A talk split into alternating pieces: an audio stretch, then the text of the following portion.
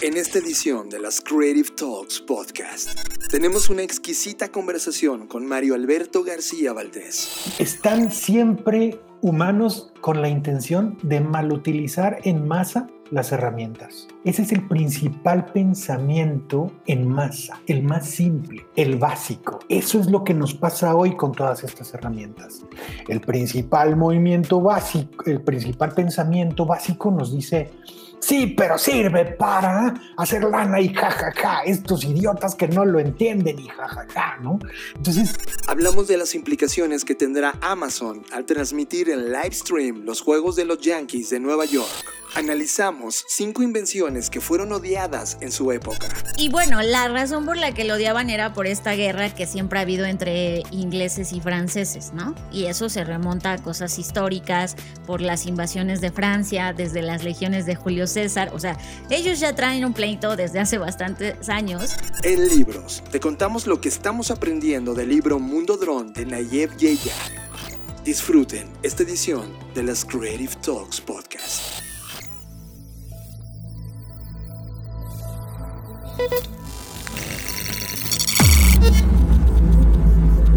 Black Creative Intelligence presenta. Escuchas. Escuchas. Escuchas un podcast de Dixo. Escuchas Creative Talks. Creative Talks. El podcast donde hablamos de creatividad, futuro, innovación, medios, disrupción y emprendimiento. Con Fernanda Rocha y John Black. Por Dixo, la productora de podcast más importante de habla hispana. Por Dixo.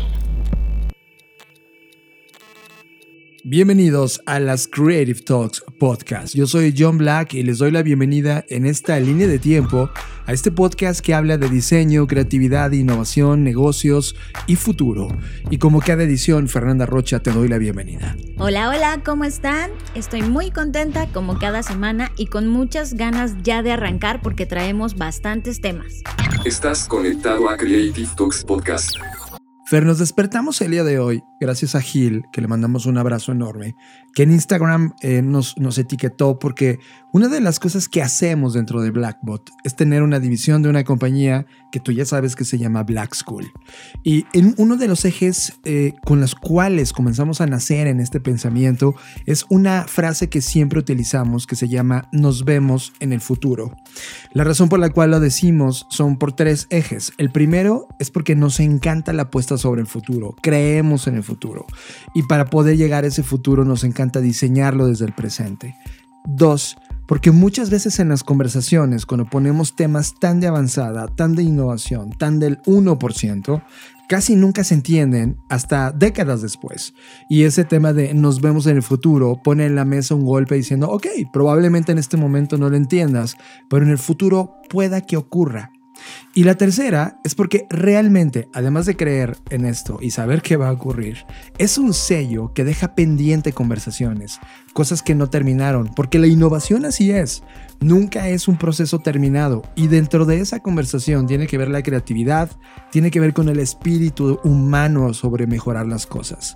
Esa frase, nos vemos en el futuro, ahora está siendo utilizada por un proyecto académico también de México que se llama Collective Academy, que es una compañía educativa que ha venido eh, por más de eh, cinco años, casi una década, trabajando en estos temas de educación en línea, la cual respetamos muchísimo y evidentemente pues sentimos como muchas emociones.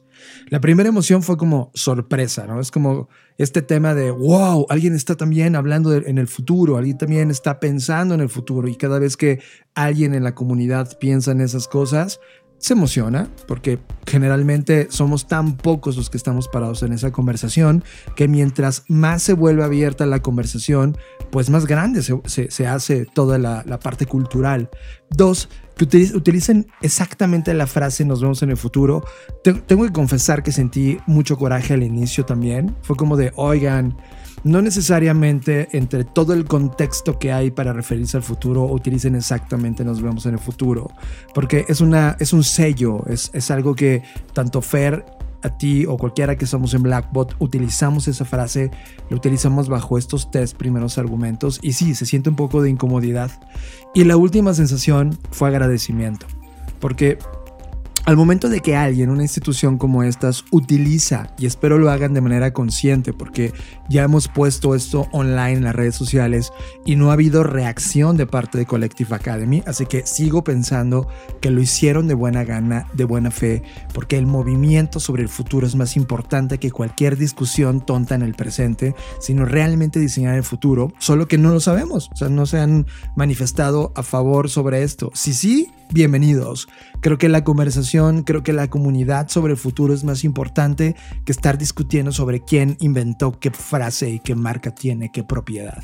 Creo que al final, como bien dices, John, es, es una mezcla de sentimientos encontrados, ¿no? Nosotros creemos totalmente en la fórmula de creatividad del 1 más 1 es igual a 3 y creo que aquí el punto es el tema de la referencia, ¿no? O sea, cuando alguien usa algo que tú has decidido compartir y que estás dispuesto a que sea utilizado por alguien más, pues justo lo haces con la intención de que esa persona o ese grupo de personas o esa compañía u organización eh, tenga al menos la decencia de mencionarte o de compartir algo, ¿no? Sin embargo, no siempre es así y tampoco, como dices tú, o sea, estamos lo suficientemente ocupados haciendo otras cosas como para discutirnos y perder el, tiempo en una discusión que pues posiblemente no nos va a llevar a ningún lado. Nos alegra al final del día que más personas estén hablando sobre el tema, sobre el futuro. Y pues al final, como ya lo hemos también mencionado en este podcast, hablar del futuro no, no le pertenece a nadie. El futuro es un bien común y entre más personas estemos hablando de eso, compartiendo de eso, pues de eso se trata, ¿no? De tener una, una visión y una versión del futuro más amplia, más plural, donde por supuesto que todos somos bienvenidos y, y creo que al final de eso se trata. Ahora quiero hacer otro statement importante. El nos vemos en el futuro, nosotros siempre lo utilizamos como una carta de despedida. Es decir, cuando estamos a punto de irnos para movernos en la línea del tiempo. Y hay una carta de presentación. La carta de presentación es What If, que es otra de las cosas que ustedes están viendo con nosotros prácticamente desde el primero de enero del 2021, que estamos utilizándolos con total potencia. El What If, que en español significa ¿qué pasaría si? Es la pregunta original de todo. Cada vez que tú emprendiste, cada vez que hay una nueva idea, cada vez que hay un nuevo proyecto, un nuevo artefacto, una nueva compañía, nace siempre de esa pregunta, ¿qué pasaría si? Para nosotros esa pregunta no es algo de bajo nivel, es sin duda la pregunta más importante que nos hacemos los seres humanos prácticamente en toda la historia. ¿Qué pasaría si me atrevo a conquistar? ¿Qué, me ¿Qué pasaría si me atrevo a explorar? ¿Qué pasaría si pongo a echar a andar una hipótesis que tengo en la cabeza? Siempre el qué pasaría si es el inicio de todo. Cuando combinas el qué pasaría si, cuando nos vemos en el futuro, ha marcado, o sea, intelectualmente han, han sentado las bases de todo lo que hacemos en Blackbot, todo lo que hacemos en Black School y en la Black Creative Intelligence todos los proyectos donde nos participamos tienen un what if y finalmente un nos vemos en el futuro, porque nunca está terminado. Esto es importante explicárselos porque si estás escuchando este podcast y si has estado con nosotros en alguna línea donde hemos convivido en el mundo físico, en una conferencia, en un taller, en unas clases, en una sala de juntas, en, en algún lugar donde hemos colaborado, siempre hemos hecho honor a estos estos factores culturales, porque lo creemos así, no es un eslogan. Y cuando hablamos nosotros de branding, ya no estamos viendo temas de logos y eslogans y quién le pone color rojo y quién es propiedad de ese diseño de la P, etc. Esos, esos temas son superficiales, ya quedaron rebasados. Si tú eres dueño de Collective Academy, si tú te llamas Pato, Pato, espero que te manifiestes y que te unas a este movimiento y que entiendas que culturalmente esto que has venido haciendo es mucho más grande que una escuela online. Es todo un movimiento de pensamiento de cuál debieran ser los huecos que las escuelas no han logrado rediseñar, construir por algo, de, por algo más de 300 años, para darte cuenta que el futuro es una conquista y que si entramos pensando solamente desde el punto de vista capitalista, decir, ah, está, está, padre, está, y, y creo que me puedo apropiar de esto, solo por el tema capital, no lo uses.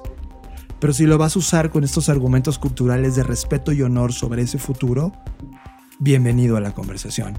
Esta es la, la parte creativa que me gustaría poner en la mesa y decir, esto es mucho más allá que un eslogan.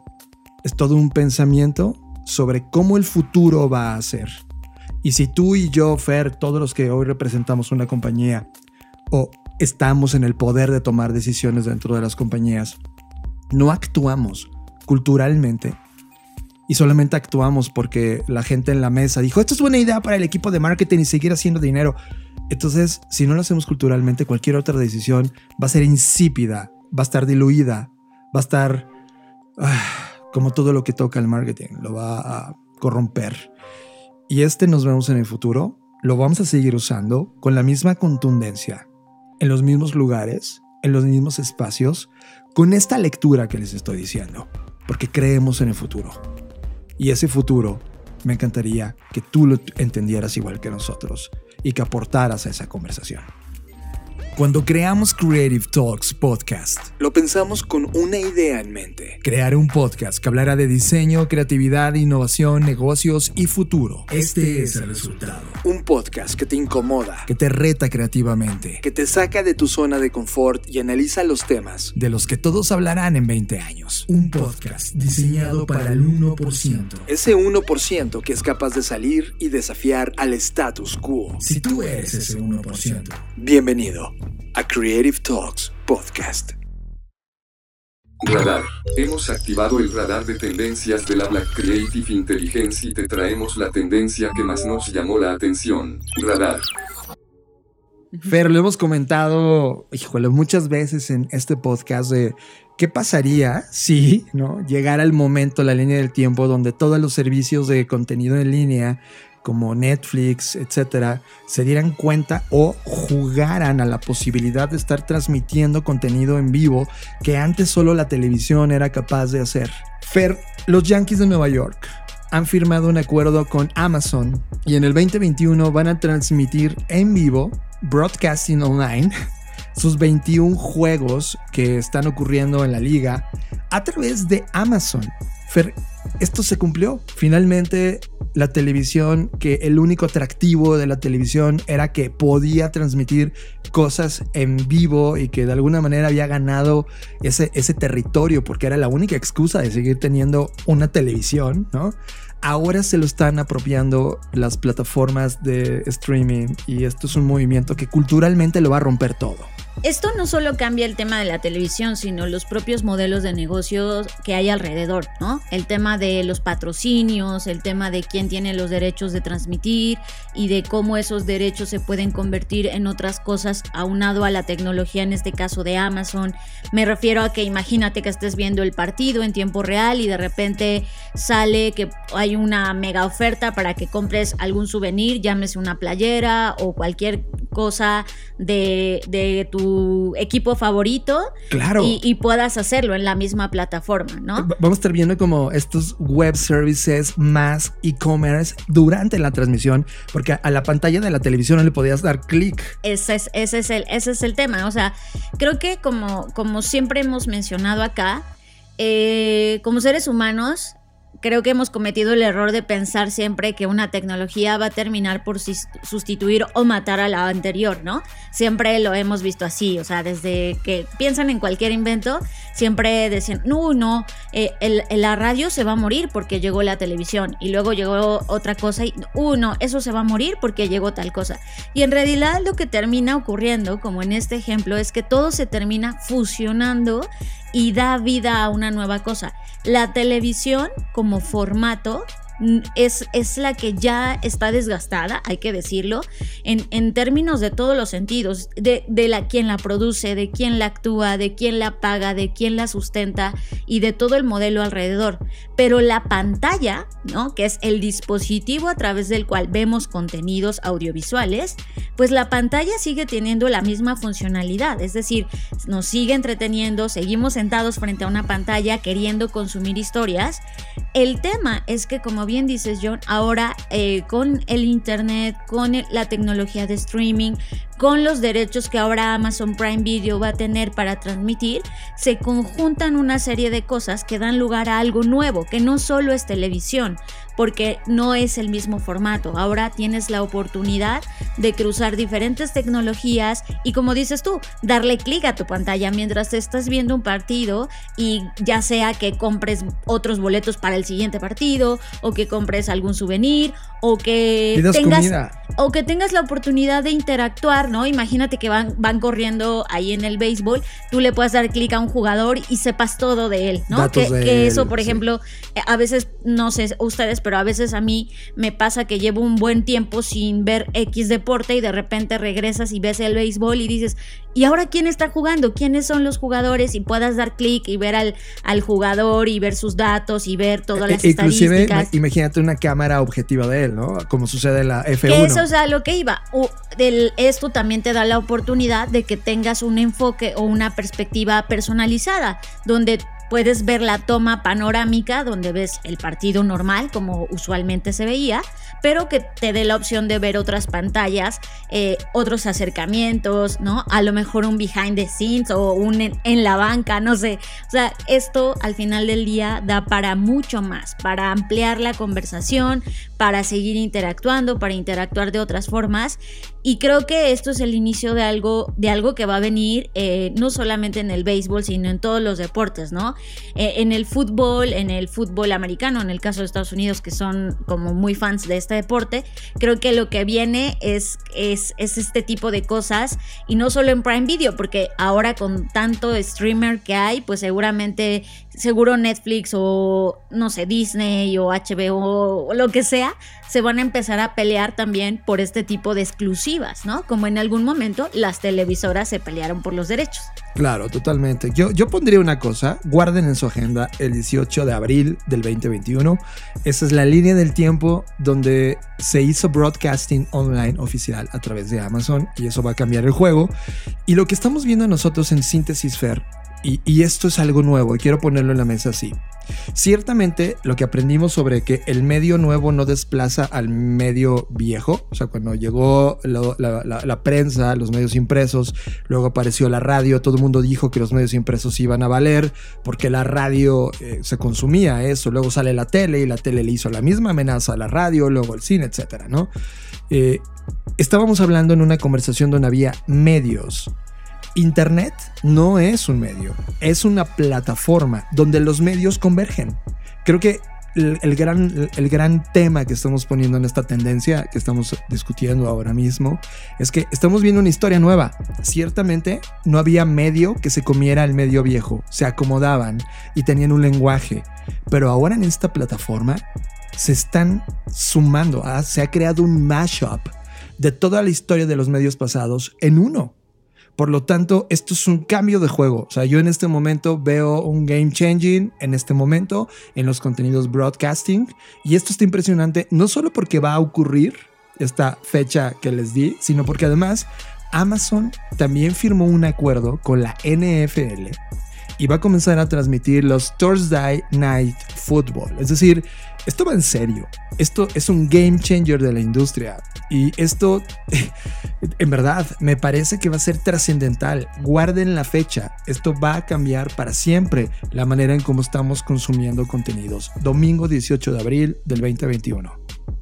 De nada sirve el pensamiento creativo si no tenemos una hipótesis de innovación. Solucione los problemas, que mejoren las cosas existentes o que eleven la experiencia.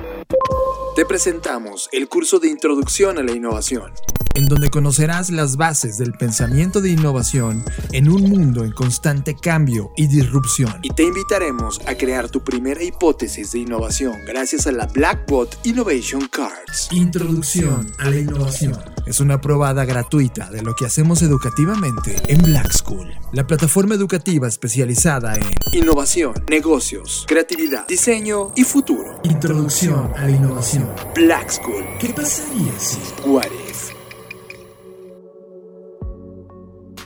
Estaba viendo en Internet Fair un contenido interesante de una plataforma que se llama Grunge, en donde hicieron una síntesis de innovaciones que en su momento la gente no entendió e inclusive odiaban cuando nació.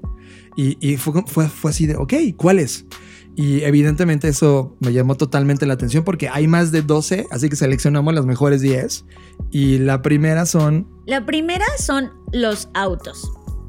Y pues tiene sentido porque eh, si lo pensamos, los automóviles, y ya de hecho le dedicamos un episodio entero a hablar de esto, sobre cómo los automóviles destruyeron las ciudades. Se diseñaron las ciudades con base en los automóviles, sí. Entonces, pues me pongo en la, soy empática con las personas del momento, ¿no? Diciendo como, ¿esto, esto qué? y, y y todo lo que transformó, pues, pues eso llevó a que las personas pues se sintieran incómodas con este invento, ¿no? Eh, y no porque no, no, estuvieran a disgusto con lo que en su momento ocurría, es decir, sí había también una insatisfacción con el tema de los, los caballos, ¿no? Y todo también la contaminación, etcétera. O sea, había en ese momento un problema que era evidente, pero aún con todo ese problema la gente no quería ver esto como algo importante o interesante, es más, no le veían futuro, ¿no? Y por más que Henry Ford prometía que esto iba a estar como increíble, pues la gente tenía miedo de lo que podría ocurrir. Sí, imagínate en ese momento, no estaba asfaltado nada, o sea, todo era terracería, ¿no? Realmente para el auto se tuvo que hacer toda esta tecnología de asfalto, asfaltado. Y el auto durante mucho tiempo estuvo circulando en caminos de terracería. La gente odiaba, uno, el ruido, dos, el polvo. Y tú cuando te has metido en un auto a un camino de tierra, cómo se levanta polvo, o la tierra misma. Y todo esto era como de, ah, malditos autos, ¿no? Y, en ese momento, pues culturalmente era, era como, oye, yo prefiero el caballo. O sea, el caballo no hace tanto ruido, no levanta tanto polvo. y ve el auto, ¿no? Una porquería. Henry Ford, evidentemente, estaba apenas culturalmente mostrándonos qué significaba entrar a la revolución industrial y produciendo en masa los autos. Años después, o sea, hoy que estamos en esta línea de tiempo, el auto se ha convertido una vez más en un icono revolucionario de nuestros tiempos. Pero es interesante cómo llegó esta tecnología tecnología a irrumpir el mercado y no era aceptado en ese momento. O sea, fue, imagínense, las protestas duraron, según lo documentado en, en, este artículo, que hasta 1960, o sea, las protestas se extendieron para, para que la gente por fin, pues no sé si se adaptó o qué pasó, ¿no? Pero dejara de protestar porque por todas estas cosas que veían como en contra del vehículo llamado auto. Innovación número dos, eso te va a dar mucha risa, Fer. La sombrilla. Sí, la sombrilla. Esto fue un invento eh, de Reino Unido, porque como saben, en esa parte del continente hay demasiada caída de agua y demasiada precipitación fluvial. Y durante muchos días del año llueve en, esta, en este continente, en esta parte del planeta, ¿no? Y la gente necesitaba protegerse. Así que alguien inventó el diseño de lo, lo, que conocemos el día de hoy como la sombrilla. Y las primeras personas que, que pues, utilizaron la sombrilla, lo utilizaron con shaming. Es como de, qué vergüenza utilizar esta cosa tan horrible para taparme el agua. Y fue como ridículo. La gente que en ese momento decía, ay, qué ridículo, se está tapando del agua con esta cosa. Hoy, culturalmente, cuando llueve, ¿qué dices? Buscas una sombrilla, buscas cómo protegerte. Es increíble cómo la llegada de algo nuevo provoca tal nivel como de repercusión negativa en las cosas. Y bueno, la razón por la que lo odiaban era por esta guerra que siempre ha habido entre ingleses y franceses, ¿no? Y eso se remonta a cosas históricas, por las invasiones de Francia, desde las legiones de Julio César, o sea, ellos ya traen un pleito desde hace bastantes años y, por esta razón, pues esta antipatía que, tenían unos con otros, pues llevaba justo a, a profundizar más ese sentimiento de, no, pues qué horror, ¿no? Qué horror usar estos dispositivos y, esto no está bien y qué feo, ¿no? ¿Sabes quién se quejaba brutalmente? antes de los autos, claramente los taxis se quejaron siempre, pero también los carruajes. Era como de, güey, pues cuando llueve la gente me pide. Y es, me subo mi carruaje, los llevo, no se mojan. Y con la llegada de los paraguas, pues perdieron clientela. Entonces eran los que estaban más en contra y los que promovieron, inclusive hicieron almanaques de como, ya sabes, de gentleman, donde decían, usar un paraguas es de no gentleman. Qué padre. Es, está no pensarías en las repercusiones, ¿no? Y esto está padre porque nos permite analizar cómo un invento cambia el sistema. ¿No? Y, esta parte con la que hemos tratado de, pues no luchar, pero como sí de ponerlos a pensar con, el tema del diseño y, la parte colonialista del diseño, donde tú de repente como diseñador solo pones una solución en la mesa o en el mercado en este caso, y no te das cuenta que eso va a afectar Claro. a otras personas que no habías pensado. Por ejemplo, yo no había pensado en los taxistas. Yo pensaría, ¿y qué, qué hay de malo un paraguas y cómo va a afectar a un taxista? Y de repente te das cuenta de esto. Claro, eso, la gente va a analizar cuando Uber afectó a los, artis- a los eh, artistas, ¿eh? a los taxistas de nuestros tiempos. La sombrilla le hizo lo mismo. Inclusive había un tema cultural final en la discusión. Una vez que fue diseñado, fue un francés quien lo llevó a niveles de sofisticación para que se pudiera retraer, o sea, que, te lo llevara sin problema. Sí, porque el original, el, el diseño original fue en China y fue inspirado en la naturaleza, o sea, en las estas grandes hojas de los árboles. Eh, una persona en China vio como, ay, pues esto lo puedo usar para protegerme y con base en la hoja hizo el paraguas. Y entonces el francés dijo, no, esto tiene que también ser portable. Hizo el diseño portátil para que lo pudieras retraer cuando no lo estás utilizando, pero también dentro de la cultura inglesa era como, ah, ¿cómo no se nos ocurrió a nosotros? Odiaban a los franceses también. Entonces cada vez que alguien sacaba un paraguas, le gritaban, francés, hijo puta, ¿no? Porque, ajá, porque había esa pelea cultural de no se nos ocurrió a nosotros, eres un francés pillo, ¿no? Entonces es interesante cómo, cómo, cómo crece y es un maldito simple paraguas. La tercera, no lo van a creer, es el Walkman. Así es, ¿quién puede odiar al Walkman? Pues, pues sí, sí pasó. Y pues si ustedes recuerdan, y si están muy jóvenes y no saben de lo que les estamos hablando, pues en 1979 debutó eh, un dispositivo creado por Sony llamado Walkman, que fue, sí, la verdad, sí, fue el primer dispositivo móvil masivo. Eh, ¿Qué era el Walkman? Pues un dispositivo a través del cual podías llevar a todas partes y escuchar tu música favorita, ¿no?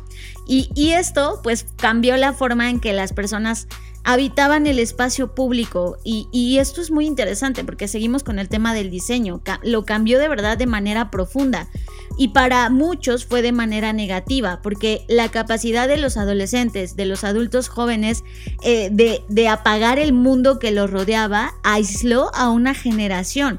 Antes de este invento, ¿se acuerdan que la gente pues llevaba sus grabadoras y tú podías escuchar la música y había una especie como de ritual tribal, ¿no? Donde llegaba una grabadora y todos se reunían y esto rompió eso. Y para la gente eso fue, no, este, esto nos está alejando, ¿no? Hay, hay, hay todo una, un análisis sobre el efecto Walkman, que luego lo ves cuando Internet también llegó, ¿eh? Internet tuvo el mismo shaming. Que el efecto Walkman lo que hacía es que encapsulaba al ser humano y los aislaba del mundo. Por lo tanto, los, la gente que analizaba el comportamiento humano, todos los sociólogos y psicólogos y antropólogos, decían que se había creado una generación que había perdido contacto con la realidad. Vete todo el favor, Fer. Gente que estaba no entendiendo la realidad porque estaba aislada con sus Walkman puestos. Lo cual Alan Bloom, que eh, es uno de los analistas y filósofos, filósofos estadounidenses, advirtió que había creado toda una generación, todo un grupo de niños pop, pop adolescentes que estaban entrando en estos ritmos orgásmicos personales y los estaba distrayendo de la realidad y para estudiar. Lo cual hoy suena 100% exagerado. Simplemente la gente le tuvo miedo a que tuvieras este nivel de personalización. El Walkman trajo la posibilidad de que tú decidieras qué contenidos, en qué momento, en qué ritmos y viajaban contigo. Cosas que culturalmente no habíamos visto antes y que luego el Internet le atribuyen esto, ¿no? ¿Te acuerdas cuando decían, ay, es que solo se la pasa chateando todo el día en las redes sociales y boom, pandemia y ahora ya entendiste que no te aislaste del mundo, te conectaste al mundo, lo cual eh, no se veía en los primeros días de Internet ni los primeros días de Walkman. Fer, el cuarto invento, las bicicletas. No lo puedo creer. O sea, es, es, en verdad es una locura. Cuando ven las bicicletas y dicen, ¿qué tiene de malo las bicicletas? The New York Post explicaba cómo estos velocípedos, como se les llamaban en, en aquel entonces, y, y, y, también como de manera despectiva, llegaron a Europa por ahí de 1819. Llegaron de Europa, no a Europa. Llegaron de Europa a Nueva York. Ah, sí, cierto. Los trajeron, los exportaron. Y que esto, eh, pues de alguna manera todos los caminos que se habían trazado en ese momento en las ciudades que eran sin pavimentar, había carruajes, había muchos peatones y caballos, ¿no? Y también, y lo voy a poner en mayúsculas, cerdos, o sea, animales de granja en las ciudades estaban ocurriendo. Cuando pasaban las bicicletas, pues los veían como un estorbo y como un peligro. Es como, hay que hacer esas cosas, estorbándonos a nosotros aquí con los cerdos, los caballos y la tierra. Y no permitían que algo más avanzado ocupara un espacio con De ellos. hecho, se prohibieron en el centro de Manhattan, en ese verano de, de, de 1819, se prohibieron. Dijeron, no, ¿saben qué? Esto es una molestia, ya suficiente tenemos con este invento de, porque estaban, recuerden también en el tiempo, el tema de los autos, entonces todo era como, no, no, no, porque por supuesto que la ciudad no estaba preparada ni para tener tráfico de autos, ni de bicicletas, ni de peatones, todo al mismo tiempo ocurriendo. Ahora ocurrió un tema cultural alrededor de la bicicleta. También se les prohibió a las mujeres usar bicicleta. Por toda esta postura de que era un peligro para la salud de la humanidad que ustedes se subieran en una bicicleta. ¿Cómo lo entiendes? O sea, No, es- y además, eh, pues estaba, recuerden que también esta idea tonta de que si te subías a una bicicleta siendo mujer, pues te queda, dejabas de ser virgen, aunque ya sabemos que la virginidad no existe, pero, pero en ese momento se creía, entonces pues era como no, no, está prohibido. Y eso avivó la conversación también sobre el tema de la liberación de la mujer. O sea, sin la bicicleta no se hubiera acelerado esa conversación, lo cual también culturalmente fue absolutamente relevante la llegada de estos dispositivos que hoy, ¿no? Ya un siglo después, ¿no? Estamos viendo como opción para estas grandes ciudades contaminadas llenas de autos. Otra cosa, y no nos va a dar tiempo de ver las 10, yo creo que aquí nos vamos a quedar hasta las 5. eh, y, aquí nos vamos a quedar porque este es un tema que no crean que es de estos tiempos. Ha sido desde, desde que se inventaron. Y estoy hablando de las vacunas. Las vacunas siempre han sido un tema ¿no? de discusión, de debate, de provocación, de miedo, de, de personas en contra, de personas a favor. Y pues eso ha sido durante todo el tiempo.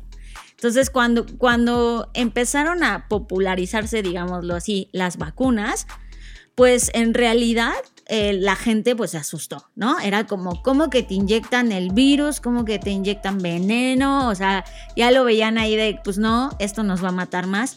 Justo como ahora, ¿no? O sea, vean cómo hay cosas que permanecen aún con el paso de los años.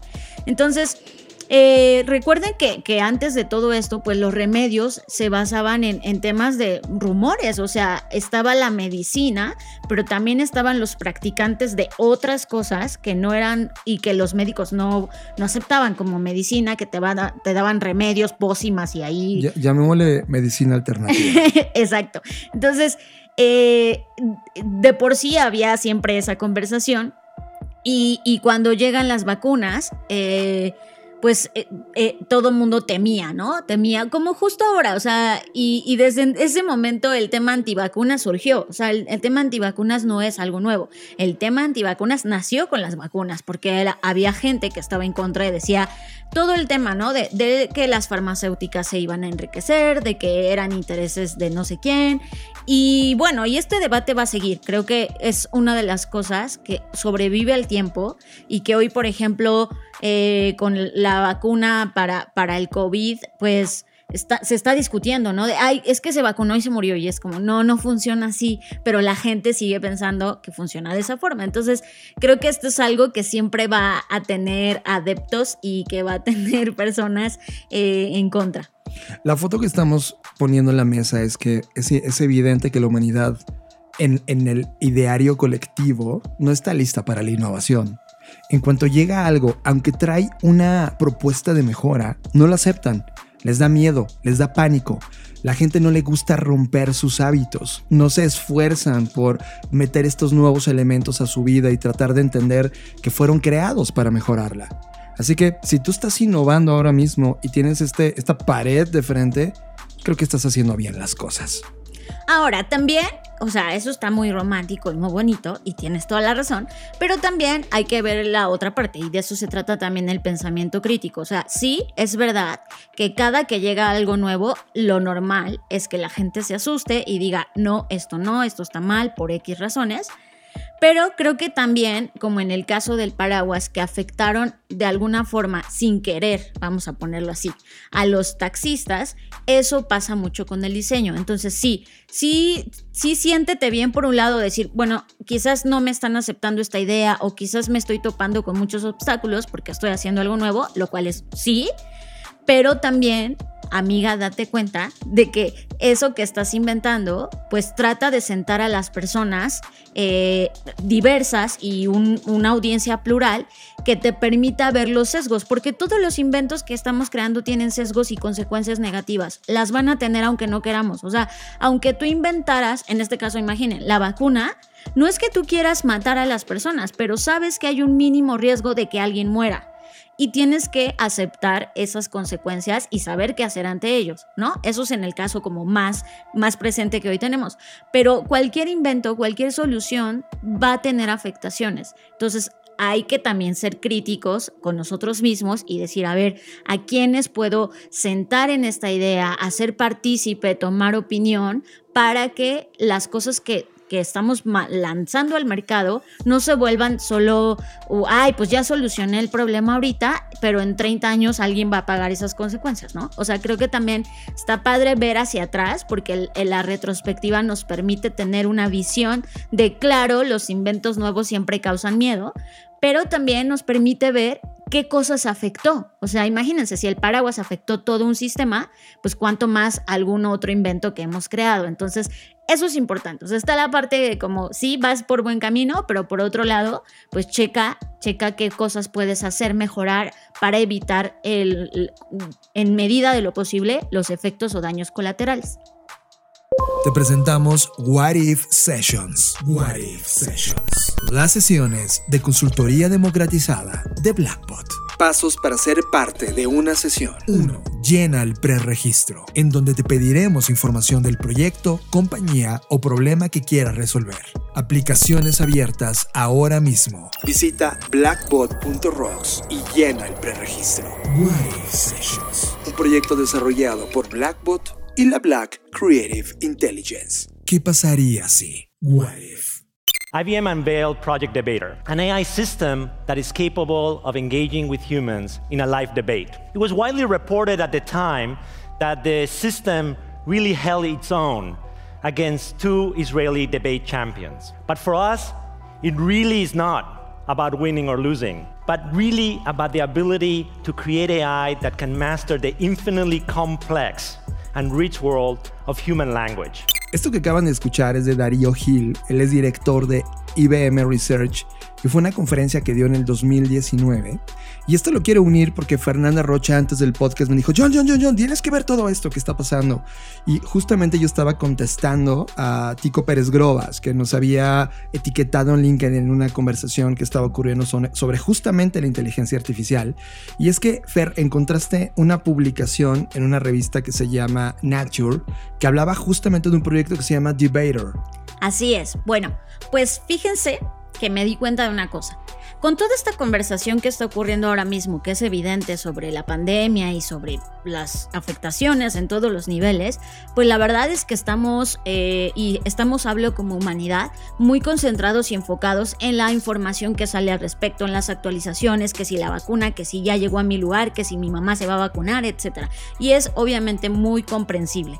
Pero eso también me llevó a reflexionar que estamos perdiendo foco de cosas que siguen avanzando, siguen estando ahí, no es como que estén desapareciendo o que se estén evitando o se estén quedando en pausa. La vida está siguiendo su curso y la tecnología, pues por supuesto que no es la excepción. Lleva, lleva un comportamiento exponencial. Totalmente. Entonces, yo había dejado en pausa este proyecto del que estamos hablando de IBM, justamente cuando, cuando estaban intentando crear esta inteligencia artificial que fuera capaz de debatir ese, es el plot de esta historia, ¿no? Y entonces dije, a ver, ¿qué, ¿qué ha pasado? Y justamente cuando dije, ya saben, el que busca encuentra, pues me topé en la revista Nature, como bien mencionas John, el artículo que lanzaron esta semana sobre el avance y hasta dónde han llegado. De hecho, hasta hicieron como una pequeña película, vamos a decirle, ¿no? Y dije, a ver, quiero saber en qué van. Y no saben, o sea, es una locura, porque ya, ya lograron resolver al parecer que, esta inteligencia artificial realmente pueda debatir con un ser humano.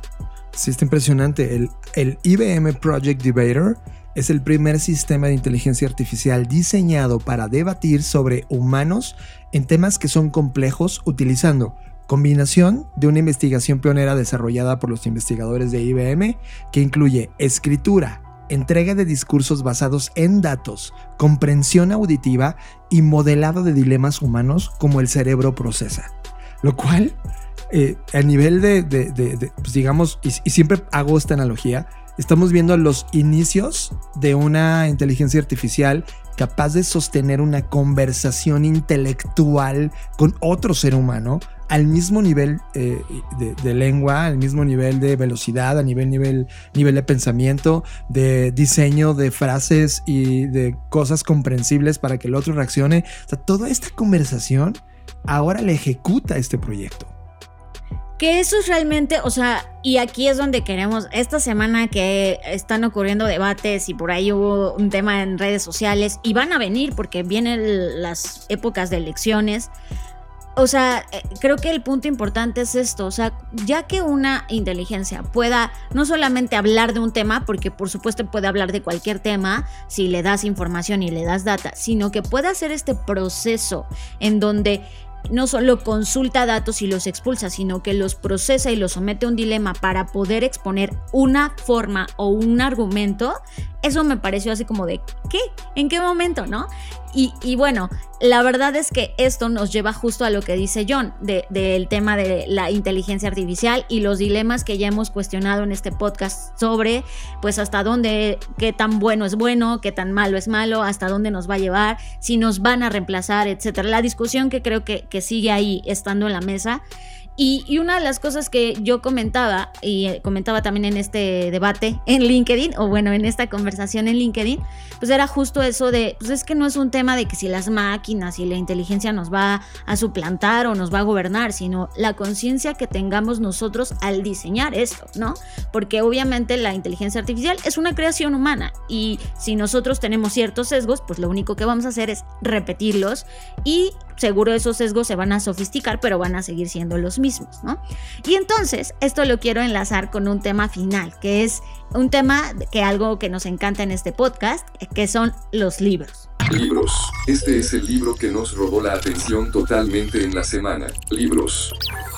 Resulta también que como ustedes ya saben, cada jueves estamos teniendo una participación en una radio mexicana que se llama, en una estación de radio mexicana que se llama W Radio, Así las cosas. todos los jueves a las 9 y media de la mañana, 9.30, 9.35. Entonces, ahí también, gracias a eso, nos enteramos que un autor que se llama Nayef Yeya iba a publicar su libro, iba a hablar de su libro, ¿no? Recién publicado. Entonces dijimos, ay, qué emoción, porque pues somos seguidores de los, los autores de ciencia ficción, ¿no? Como ustedes también ya lo saben. Entonces, este libro de Nayef Yeya se llama Mundo Dron.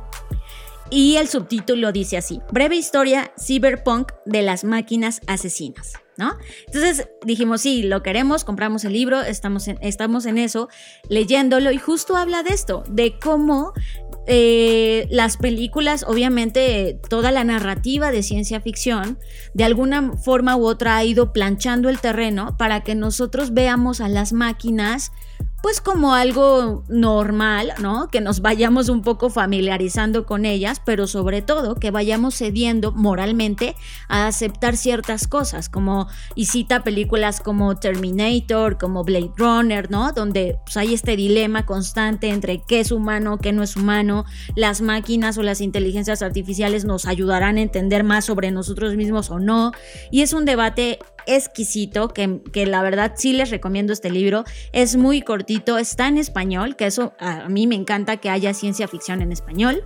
Hay una frase del libro, Fer, que, eh, para leerlo, o sea, cuando Fer y yo leemos libros en simultáneo, no es que cada uno se sienta a leer la parte de su libro en solitario, sino que nos lo leemos en voz alta, como para, para permitirnos pensar y escuchar al autor, ¿no? Y claro, Fer lee increíblemente bien y ayer me tocó justamente escuchar eh, uno de los capítulos narrado por Fer y estuvo increíble. Hay una idea que me estremeció, Fer, brutal, y es esta. Cuando no creas legado, no tienes pasado ni futuro. Te conviertes en una máquina. La memoria nos hace humanos. Entonces te das cuenta que todos los humanos que estamos afuera, el 99%, no son más, no, son más que cyborgs. La imagen del cyborg que viene justamente en este libro del mundo drone referenciado a las películas de ciencia ficción, pues te vienen imágenes como el Terminator, ¿no? Este cyborg, ¿no? Pero no necesariamente tienen que ser robots humanos para, para provocar lo que hoy estamos viviendo. Un cyborg moderno de nuestros tiempos. Es alguien que tiene una computadora o un teléfono móvil en sus manos. Una extensión de sus habilidades, como lo diría Marshall McLuhan en su momento. Los medios como extensión. La gente está allá afuera como cyborg, ejecutando, sobreviviendo, no creando legado, no entendiendo el pasado, no creando futuro. Se convirtieron en máquinas. Y creo que bajo ese contexto social donde decíamos, no, pues los cyborgs no están llegando, no necesitan haber llegado en la forma de Terminators. Ya está poblado este mundo de cyborgs. Y eso me, preocupó muchísimo. Todavía no sabemos hacia dónde nos va a llevar el libro. Estamos justamente en los capítulos iniciales. Pero sí coincido con él. La memoria nos hace humanos. Y eso me, me encantó y me llevó a una conclusión final.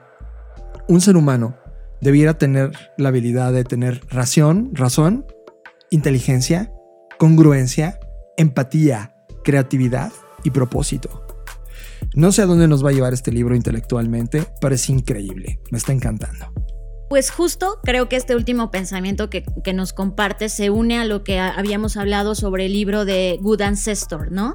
La idea de convertirnos en buenos ancestros o en ancestros, pues justo viene de ahí, o sea, de eso no, esa parte nos hace humanos. Cuando tú te preocupas por el otro, porque el otro encuentra un mensaje que le permita hacer su vida más fácil o que le permita tener una guía en los momentos más oscuros, eso es pensar en el otro y eso es lo que nos hace humanos también. Y creo que, que, el miedo que tenemos de que nos, las máquinas nos reemplacen es, pues si no quieres que una máquina te reemplace, no te comportes ya como una máquina tú ahora mismo, ¿no?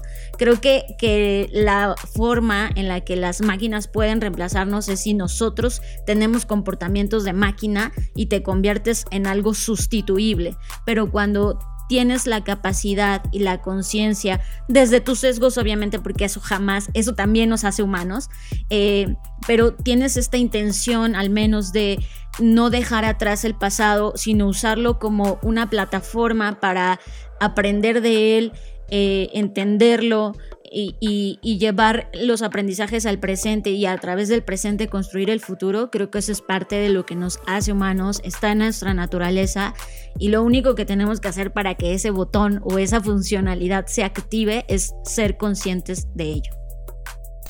Ok humanidad, necesitamos hablar.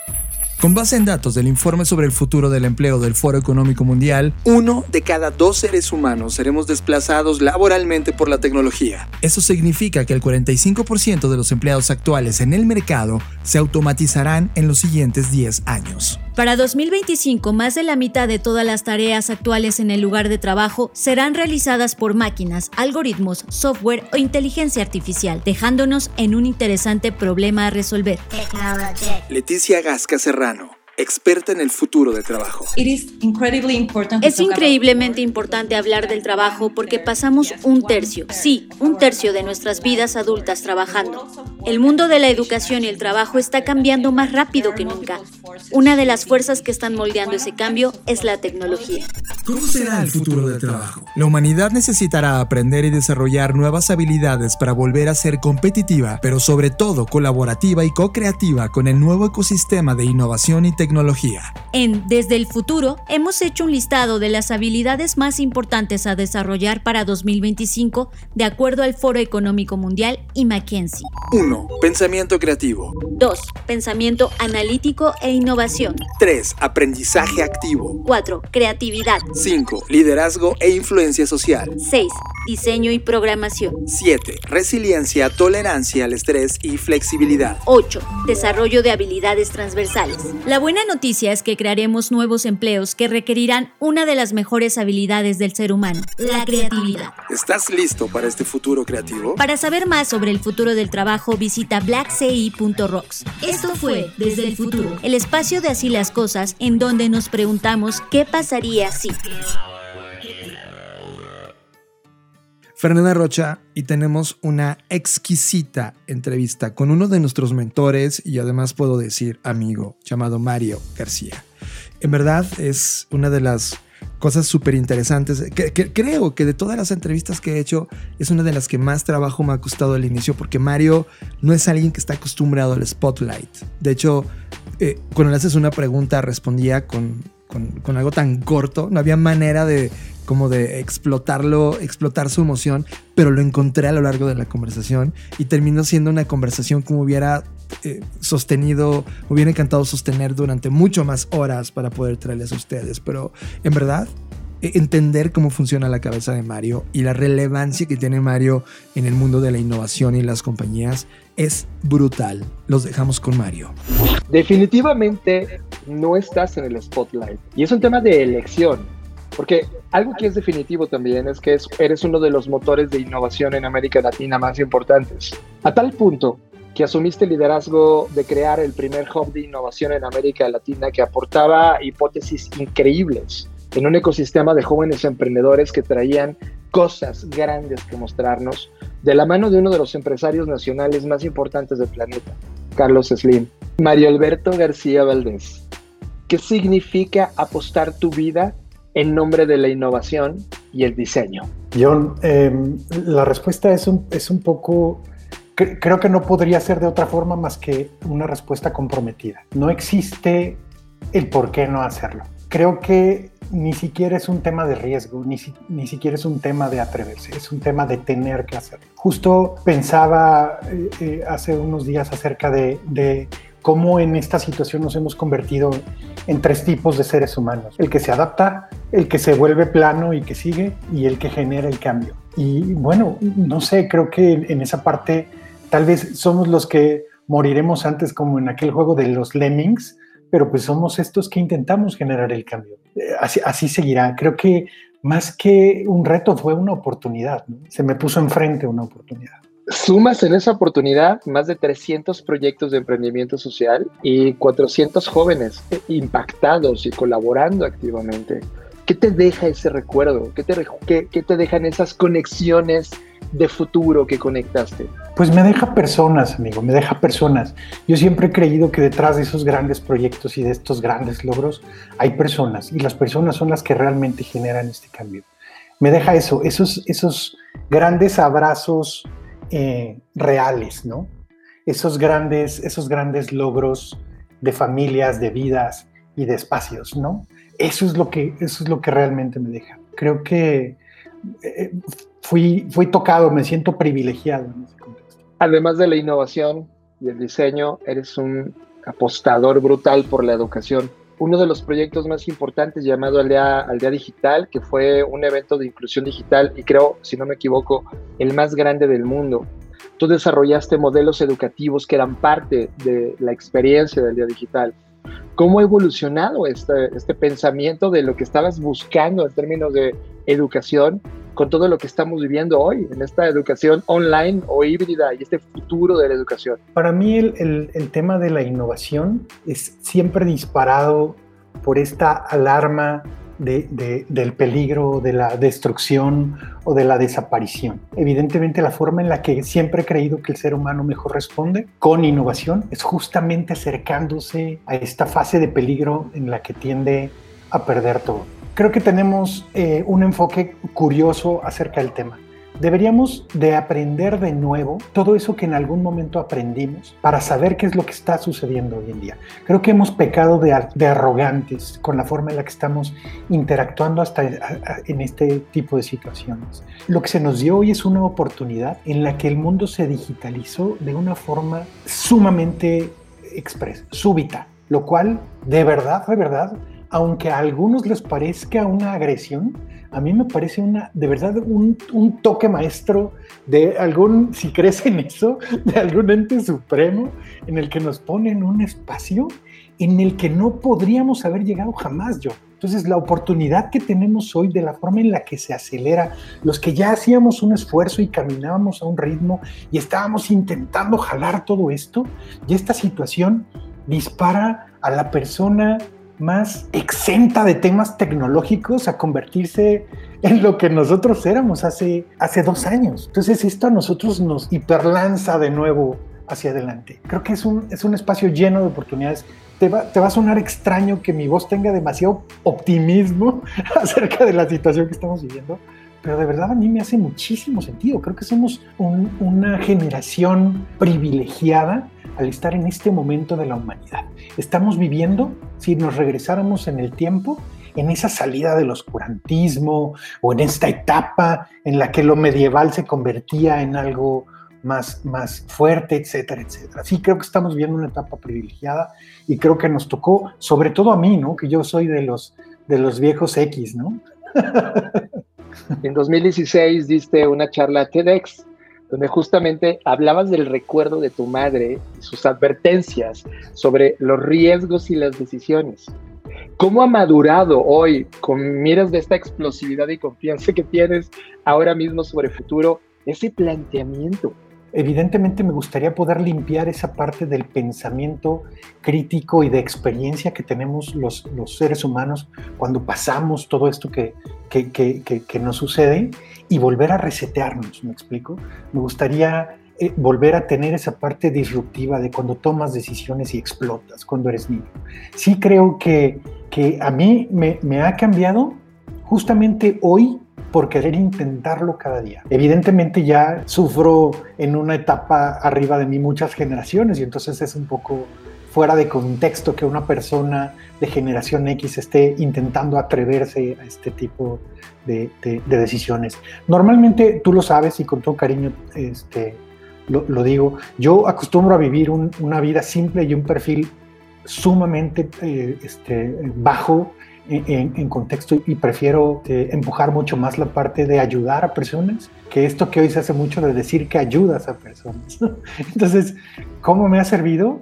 Para mí es una especie de libro sagrado, dígase en cualquier contexto, que intento llevar, o esta palabra que intento llevar a, generación tras generación, en, pláticas cortas, en pláticas largas, en pláticas en donde la gente tiene que aprender de nuevo a ser imprudente. Tiene razón. Eh, hoy estamos hablando con el niño Mario. Pero ojo, ese niño Mario tiene una habilidad, tiene inocencia, pero experiencia. Tiene hambre de experimentación. Tiene esperanza por lo que sigue.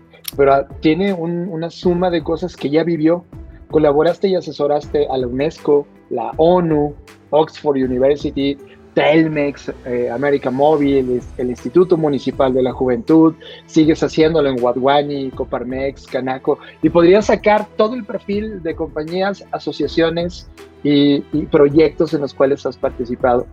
En esta foto, ¿cuál es el estado del pensamiento creativo y de innovación de nuestros líderes? Eh, hay, hay, un, hay, una persona que a mí me gusta mucho actual, Adam Grant, en, en el caso de, de libros originales o originals.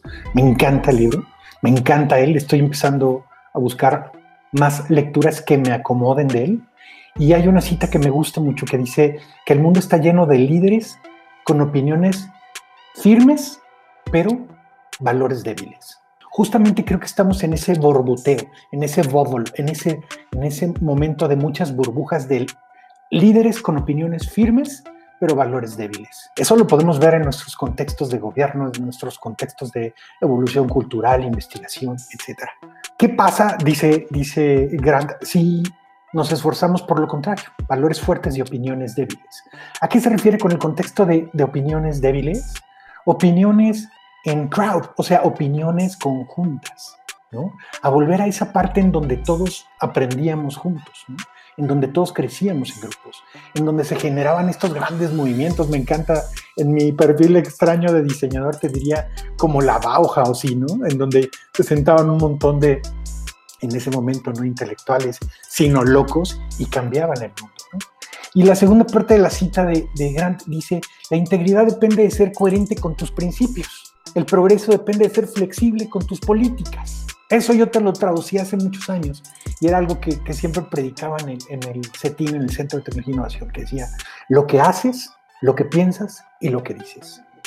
Eso tienes que ser, encontrar esa coherencia entre lo que haces, lo que piensas y lo que dices. Y estos valores y esta coherencia y esta flexibilidad, imagínate que te sientan en una mesa en donde las grandes mentes maestras del mundo están sentadas por definir qué sigue. Y ojo, si estuviéramos hablando hipotéticamente, si el mundo fuera una simulación, un software, y tú tienes la oportunidad de mejorar a través del UX, el UI y tu coherencia, flexibilidad, valores, ¿qué cambiarías? ¿Qué cambiaría yo? Cambiaría yo enfrentando las nuevas herramientas. Creo que este ser humano ya este ser humano que conocíamos ya pasó de moda este ser humano que creía que sabía lo que podía hacer con las herramientas que conocía. Creo que hoy intentaría, y, creo que lo intento todos los días, es cambiarme a mí mismo y entender qué es lo que está sucediendo en cada momento. Creo que ese es el, enfoque, más que partir del, de lo general a lo particular, partiría de mí hacia afuera y diría, ¿qué sería yo capaz de cambiar para poder evolucionar en el contexto de lo que está sucediendo? Lo primero sería lo que siempre he hecho y lo sabes, intentar bañarme de las ideas de todos esos líderes y no decir una sola palabra hasta poder aprender en esa mesa cualquier cosa que me haga opinar algo coherente. Algo que sea coherente con lo que yo haría, con lo que pienso y con lo que diría en adelante, que llevaría como siempre. Justamente creo que sería yo el primero que me atrevería a cambiar más que cambiar cualquier otra cosa. Y, con, con esa intención. ¿Qué es Disrupt MX? Es, curioso, empezó como una intención de ayuda.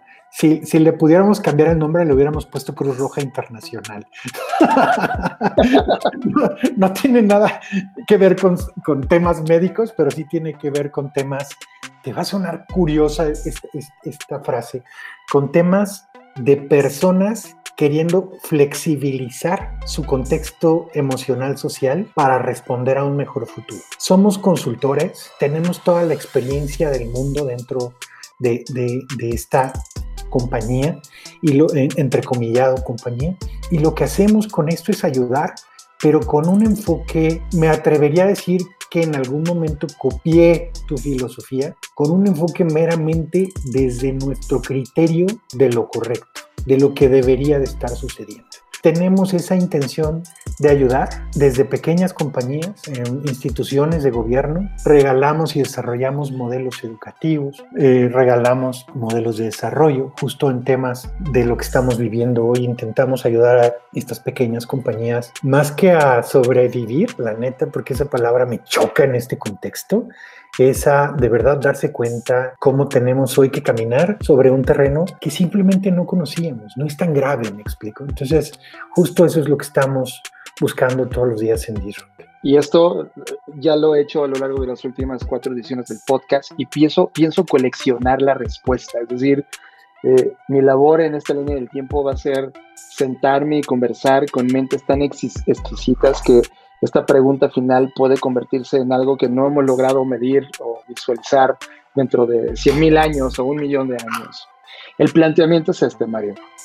Imagínate que, que tú y yo fracasamos en este intento por la humanidad y la humanidad completa deja de existir. Ya sea por un evento provocado por nosotros o un accidente eh, del cosmos y la vida deja de ser vida en este planeta. Millones de años después, una nueva civilización emerge.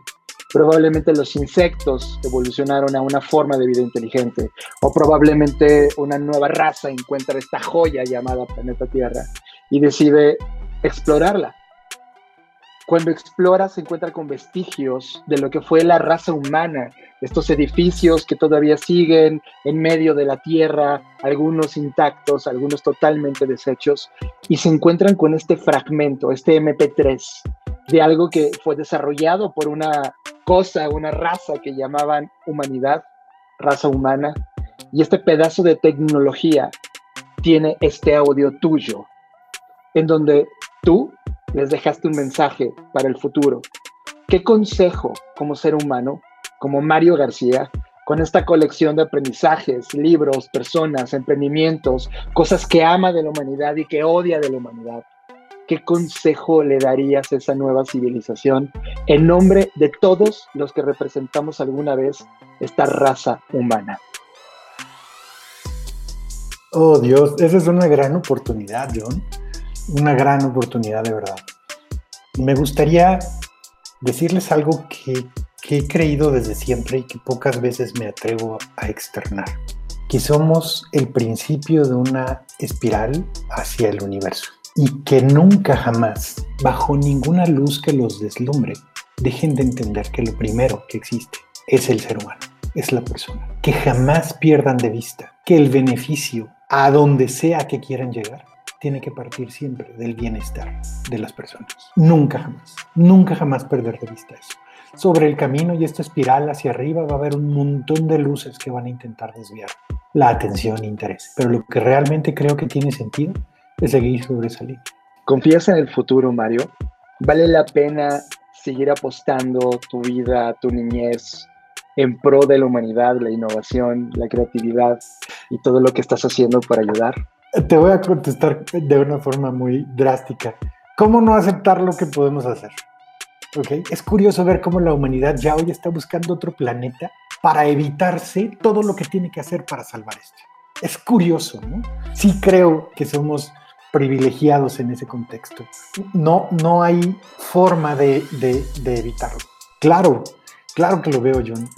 Claro que lo veo porque de entrada no estamos solos. Somos un montón de locos y cada vez más. Creo que lo que nos hace falta es encontrarnos. Creo que lo que nos hace falta es entender todas estas relaciones o estos vínculos o estos hilos que podrían cruzarse entre nosotros y generar redes muchísimo más claras. Que evidentemente también tendríamos que cuidar que no se llenen de esta gran basura existencialista hoy en día. Pero claro que, claro que vale la pena. Cada día vale la pena. Cada momento me decía mi padre, siempre me decía, cuando llegaba yo a visitarlo, me decía, ¿eres feliz? Y yo le decía, oye, es que hice, y entonces fui, no sé qué, y, y me reviraba siempre, me, me, detenía y me decía, espera, me decía, ¿eres feliz? ¿Estás bien? Y entonces, justamente por eso creo que vale la pena. Todos los días tienes la oportunidad de tomar nuevas decisiones que te lleven hacia el camino que quieres ir, aunque ese camino sea diferente el de ayer al de hoy. ¿Qué opinas del blockchain? ¿Cómo ves a la humanidad jugando con esto? ¿Crees que, ¿Crees que, lo vamos a utilizar como cuando conocimos el Internet comercial de mediados de los 90, donde veías un potencial, potencial de conexión, aprendizaje, donde la humanidad iba a llegar a otro nivel? Hoy en estos planteamientos, y, y lo pregunto por lo que acabo de decir, por estas redes que nos acerquen.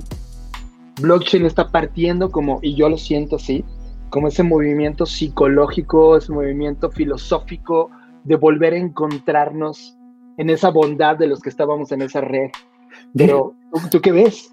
Tal vez hoy, tal vez hoy no, no se ve así, pero quiero ser muy pretencioso pensando que en mucho tiempo, más adelante, blockchain va a ser para nosotros es lo, lo que sucedió con la rueda. Es una propuesta de algo que hoy nosotros creemos que nos sobrepasa, pero que simplemente es el comienzo de algo que por supuesto no tenemos hoy controlado. No tenemos una idea clara del alcance. Para mí blockchain es una intención. Me gusta mucho el contexto de lo que parte, hacia dónde va. Me queda claro que somos una humanidad corrupta. Me encanta el sarcasmo de Doge, por ejemplo, Dogecoin. Me encanta con conocer en el contexto a gente que logra por mera satisfacción y también ese sarcasmo personal hacer lo que hace Elon Musk cuando Elon Musk, ¿no? Cuando compra muchas acciones y, y tuitea algo así. Pero sí, para mí el, blockchain es distinto. Me gusta lo que está sucediendo ahora justamente con el tema del arte, pero creo que estamos en pañales, amigo. Si te soy sincero, sí creo que estamos, es como si estuviéramos en el mundo de Star Wars y entonces tenemos créditos imperiales, que es nuestra moneda tradicional, y de repente se nos aparece el Beskar, ¿no? Dicen, güey, pero sí existe o no existe. La mayoría del mundo no sabe si existe o no, ¿no? Hasta que se aparece un brother y dice, ¿cómo no? Es un material con el que nos hacemos invencibles, nos hacemos grandes, nos hace, tenemos, somos los, los más eh, claros, no corruptos, somos los mejores y este material nos ayuda. ¿Sí me explico? Entonces ese es el Vescar, ¿no? Entonces justamente cuando veo el, el contexto de, de de, de, las criptomonedas, sobre todo de todo el contexto, digo, wow, haz de cuenta que estamos viviendo de nuevo lo que se vivió en las, en las primeras épocas de las primeras monedas, cuando los eh, romanos tenían sus césares y cuando estamos jugando con el contexto de moneda, pero creo que lo que está en el aire es muchísimo más grande. Habla de otro tipo de cosas. Creo que estamos un poco confundidos, estamos mal utilizando. No, no me gusta ser purista, amigo, pero sí creo que no, ay, no, no sé, me gustaría poner letreros en las calles como hay, como hay casetas de Telex o espectaculares para que la gente poco a poco entendiera el potencial que tienen las herramientas de este tipo y las intenciones del manejo de herramientas de este tipo. Que, no, que estamos, sigo creyendo que vivimos en una humanidad corrupta y que básicamente es, es, curioso ser tan pretencioso. Siento que cada que discuto con alguien este tipo de temas, me pongo el casco y me voy a una batalla. No pareciera que todos estamos en un contexto de, de evolución, sino de involución. Totalmente.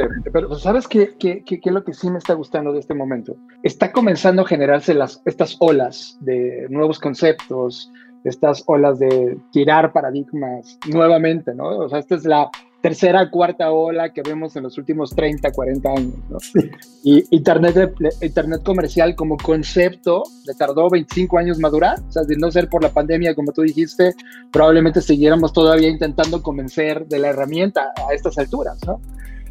Creo que esto es, es como el Atari de la escena de los videojuegos. O sea, creo que estamos ante un concepto como tú dices, que no alcanzamos a ver, pero celebro que estos primeros golpes de lucidez conceptual viene desde el punto de vista del arte, o sea, viene desde el punto de vista de la música, viene desde el punto de vista de, los creadores.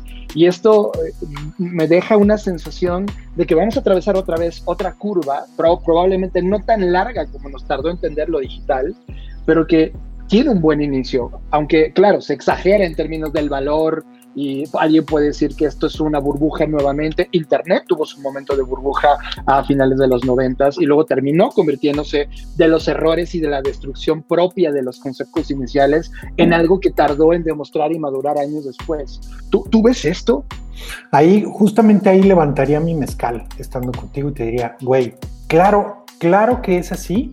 Y esto es de nuevo ese bucle de la humanidad, en donde todas estas grandes civilizaciones, por favor, John, hagamos un análisis rápido.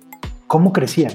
¿Con qué? ¿Con principios interiores, naturalismo, arte? No, no era el contexto numeral científico, millonario, moneda, güey. Empezaba justamente con lo que hoy estamos hablando. Entonces parece que el destino, destino entrecomillado, naturaleza, nos da un zape y nos regresa a ese momento en el que nos dice, están siempre humanos con la intención de malutilizar en masa las herramientas. Ese es el principal pensamiento en masa, el más simple, el básico. Eso es lo que nos pasa hoy con todas estas herramientas. El principal movimiento básico, el principal pensamiento básico nos dice, Sí, pero sirve para hacer lana y jajaja, estos idiotas que no lo entienden y jajaja, ¿no?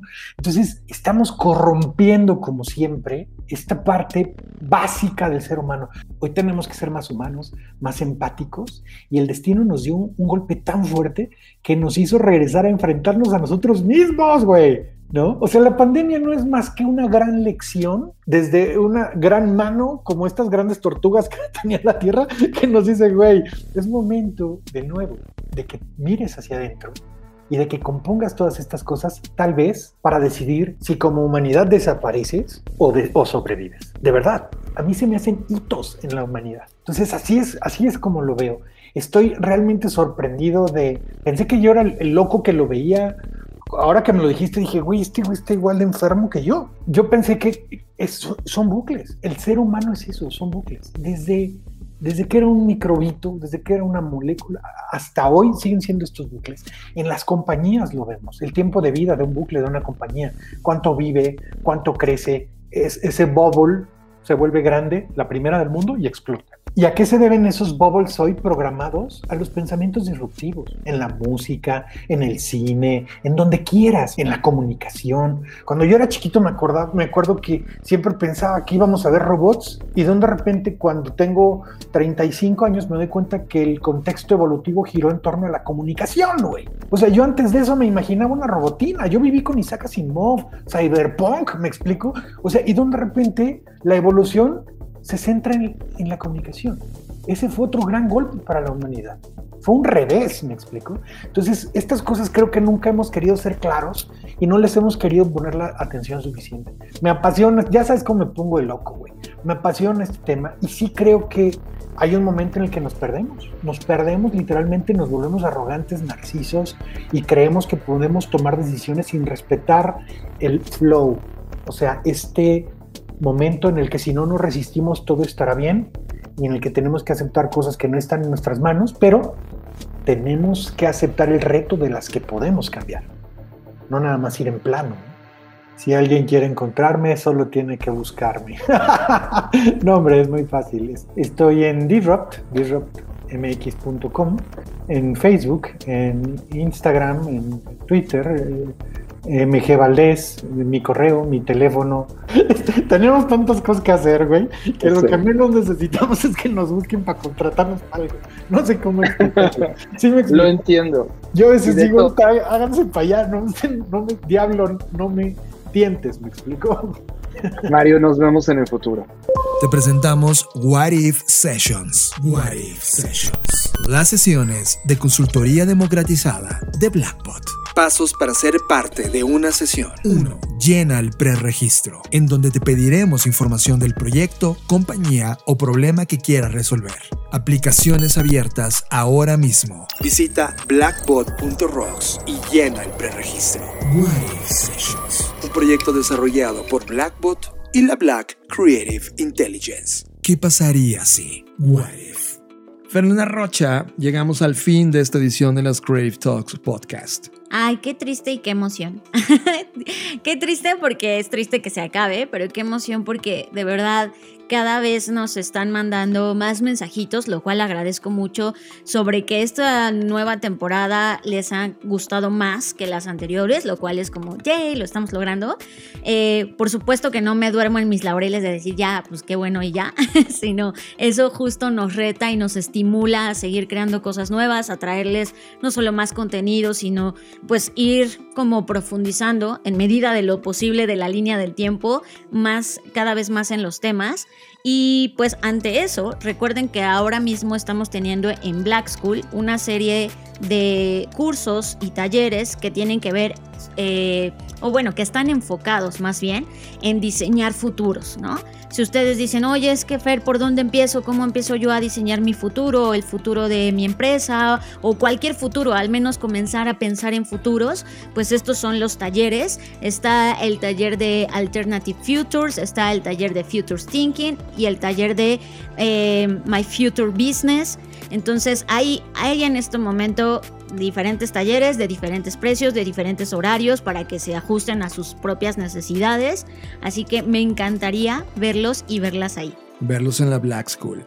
También tengo que hacer algo importante. Estas dos semanas, Fer, vaya que han sido trabajos de colaboración dentro de Blackbot y un poco eh, no me ha permitido concluir un artículo de fondo sobre todo este pensamiento cripto y lo que está ocurriendo en términos de arte y los NFTs y lo voy a terminar publicando en la semana y me lleva a invitarlos si eres parte de la Black Creative Intelligence vamos a tener nuestra reunión mensual de final de mes donde vamos a hablar justamente de esto y de muchas sorpresas que tenemos. Así que si no estás suscrito suscríbete. Es una te estás perdiendo de uno, un, un lugar donde están ocurriendo cosas increíblemente importantes. Y tenemos una entrevista también que vamos a enseñar en el siguiente podcast, cuando hablemos del NFT, con eh, uno de los músicos que más respeto, se llama Mike Shinoda.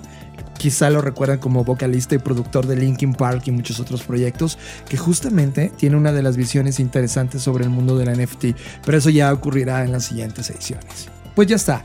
Yo soy John Black. Recuerden que pueden encontrarme en arroba Jonathan Álvarez, tanto en Twitter como en Instagram. Y yo soy Fernanda Rocha. A mí me pueden encontrar como arroba Fernanda Roche. A Blackbot lo encuentran como Blackbot Rocks. A Black School como soy Black School. Y como siempre, como siempre. Y como siempre lo hemos dicho. Y como siempre lo vamos a decir. Y como siempre lo vamos a defender. Y como siempre vamos culturalmente a hacer que esa cosa ocurra increíblemente. Nos vemos en el futuro.